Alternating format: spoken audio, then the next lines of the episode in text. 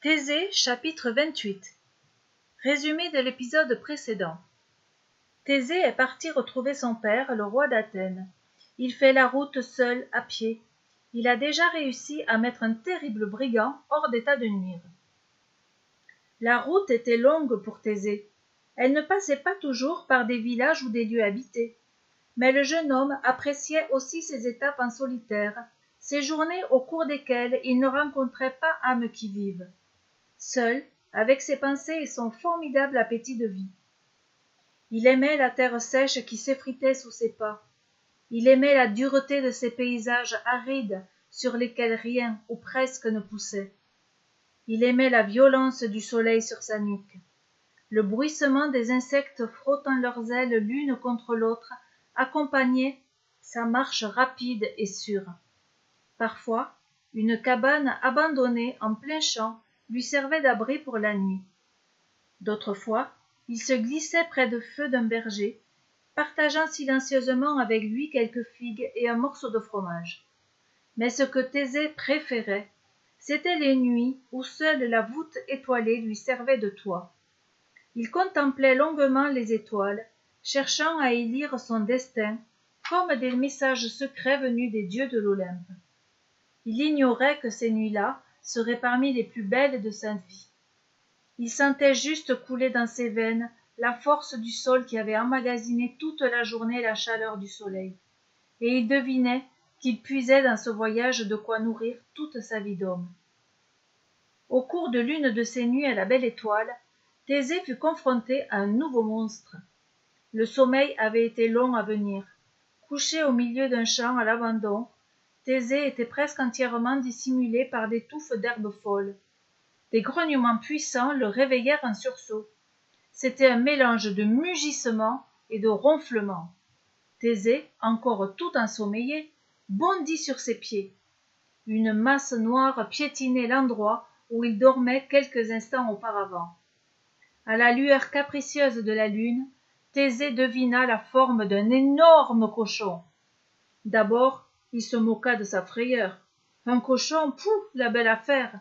Que risquait-on avec un vulgaire cochon? Mais l'animal le chargea si violemment que Thésée eut juste le temps de se jeter sur le côté, et déjà le cochon repassait à l'attaque. La férocité de l'animal fit remonter un vieux souvenir dans l'esprit de Thésée, celui d'un événement dont il avait eu du mal à se remettre. Depuis sa naissance, Thésée avait l'habitude de fréquenter les bergers de son grand-père. Leur troupeau n'avait pas de secret pour lui, et il était familier des grands chiens qui veillaient sur le bétail, en éloignant les prédateurs. Il jouait jouant avec l'un de ces chiens, au long poil noir, et il l'adorait.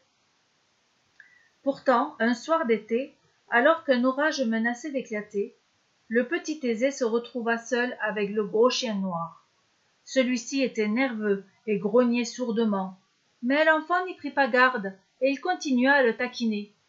Alors soudain, le chien montra les et devint menaçant. La surprise de Thésée céda vite la place à la terreur. Le chien se jeta sur lui. Heureusement, ses cris attirèrent vite Conidas, qui n'était pas loin, et pour sauver Thésée, Conidas abattit une grosse bûche sur la tête de l'animal.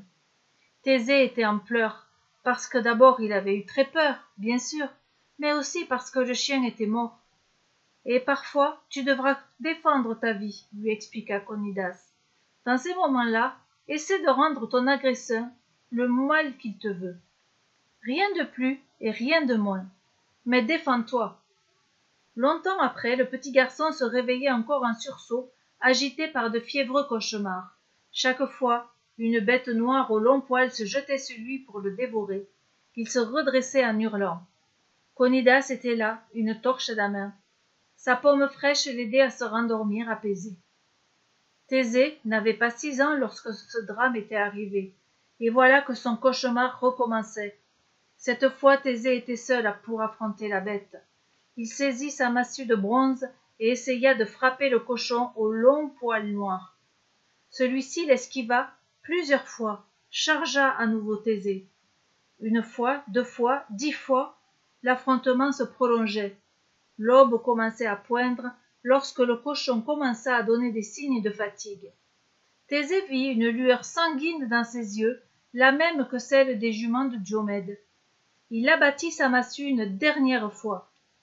L'animal poussa un cri rauque et s'effondra, mort sur le coup, comme le chien noir. Épuisé, Thésée se recoucha sur le sol pierreux et se rendormit aussitôt. Le soleil était déjà levé depuis longtemps quand des bruits de voix parvinrent à ses oreilles. Il s'étira, bâilla et se leva.